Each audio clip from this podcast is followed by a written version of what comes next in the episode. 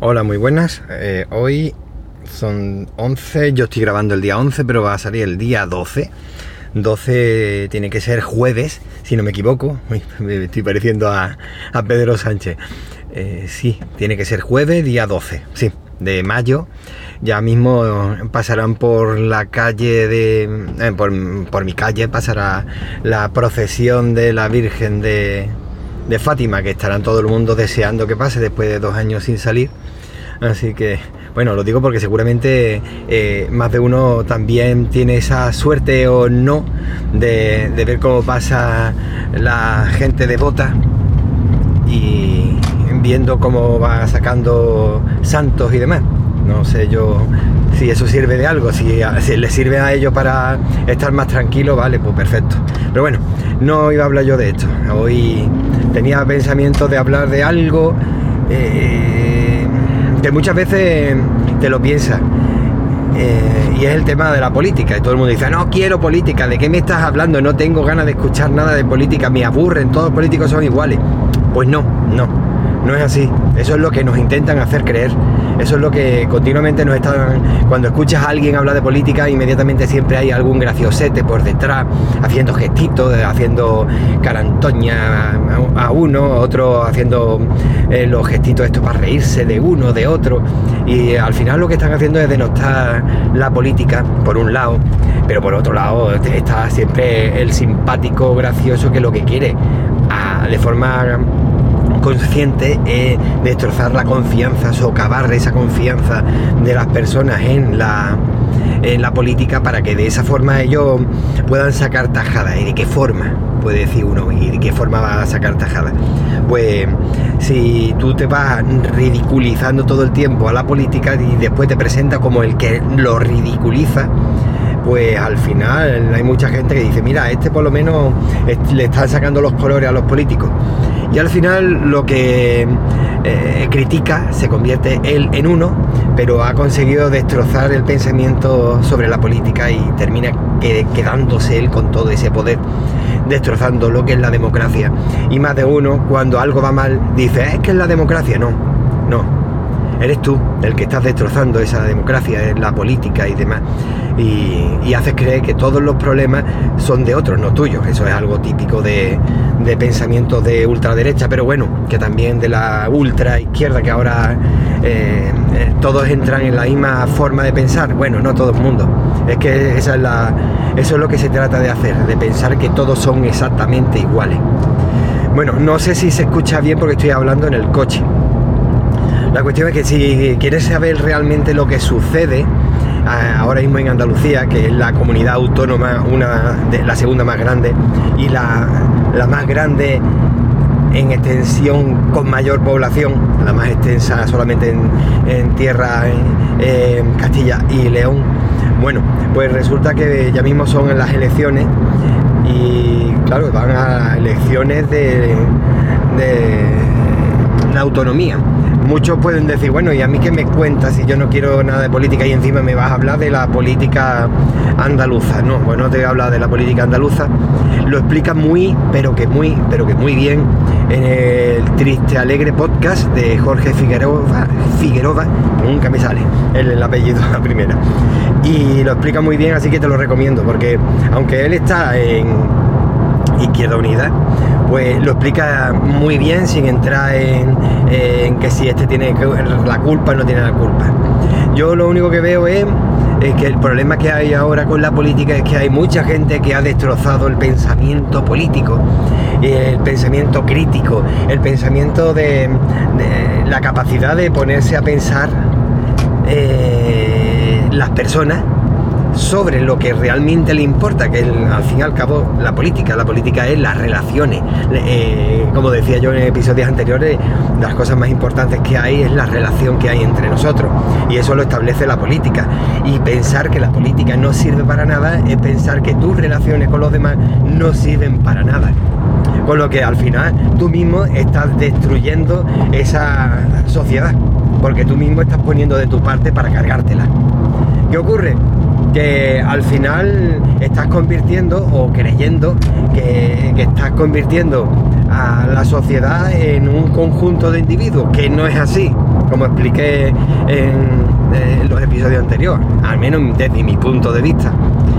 Y pues nada, lo único que veo es que al final es como se hace ver a la gente, a las personas, que el problema que tenemos está en, mirar que si este está robando, que si el otro está diciendo algo, el otro le saca los colores, y el problema no está ahí. Ese es un síntoma, un síntoma de que el sistema no funciona. ¿Pero cuál? ¿Qué sistema? ¿El democrático? No, no estoy hablando de que el sistema democrático no funciona. El sistema de protección de la democracia es el que no funciona. Porque la democracia se tiene que proteger precisamente de enfermedades que pueden acabar con ella y como hay mucha gente que malinterpreta la idea de la democracia como que todo el mundo es libre para decir lo que quiera, incluso para destrozar la democracia, pues entonces al final destrozas la democracia y lo conviertes todo en una autarquía, lo conviertes todo en un total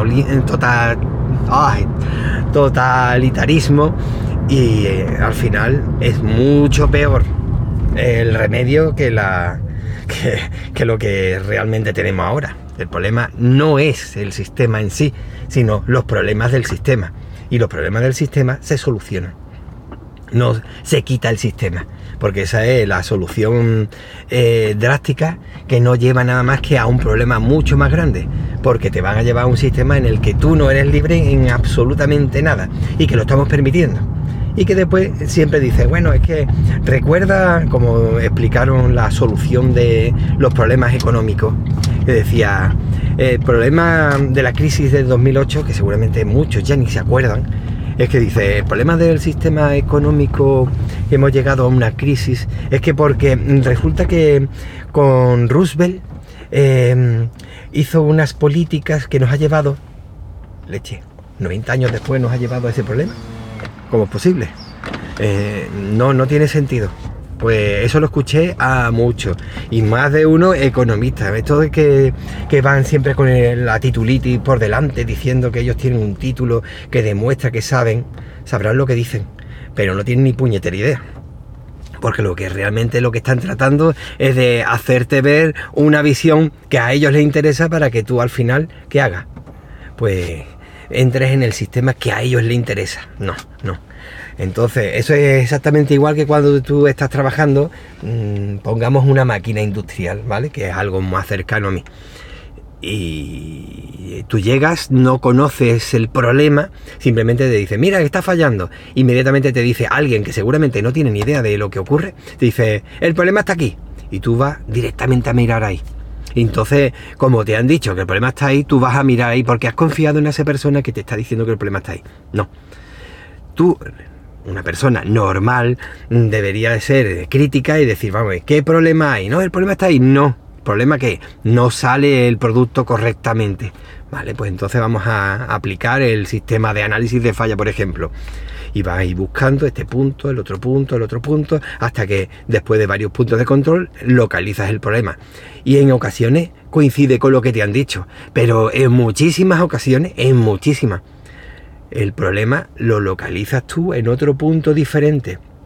¿Por qué? O bien esa persona no conoce exactamente el funcionamiento de la máquina, o bien esa persona eh, ha tenido un turno complicado y entonces resulta que eh, al final va a lo fácil y dice, no, el problema está aquí. No, no, no.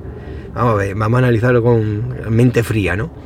Pues exactamente lo mismo. Es que el problema es que está la política está estropeada y el problema está aquí, mira cómo se están peleando. No, no, se pelean precisamente porque hay un grupo pequeño o grande, un grupo de personas que están empeñadas en hacerte ver que el problema está aquí. No, no, no, vamos a ver, me paro y digo, ¿dónde está el problema?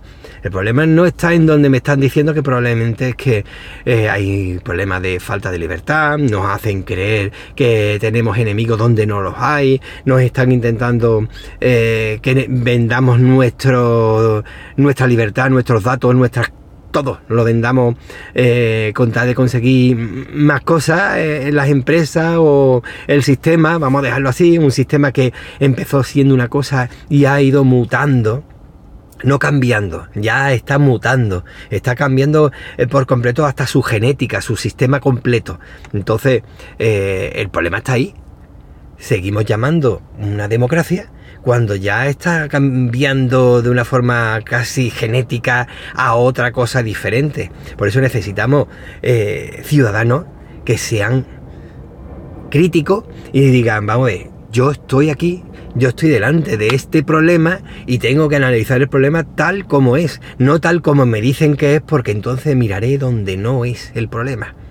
Bueno, eso es mi punto de vista. De verdad tenía intención de ser más extenso y con ejemplo y demás, pero lo estoy haciendo eh, conduciendo y la verdad es que es bastante más complicado.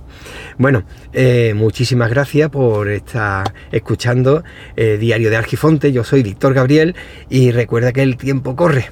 Así que aprovecha el tiempo porque no vuelve. Un abrazo grandísimo. Hasta luego.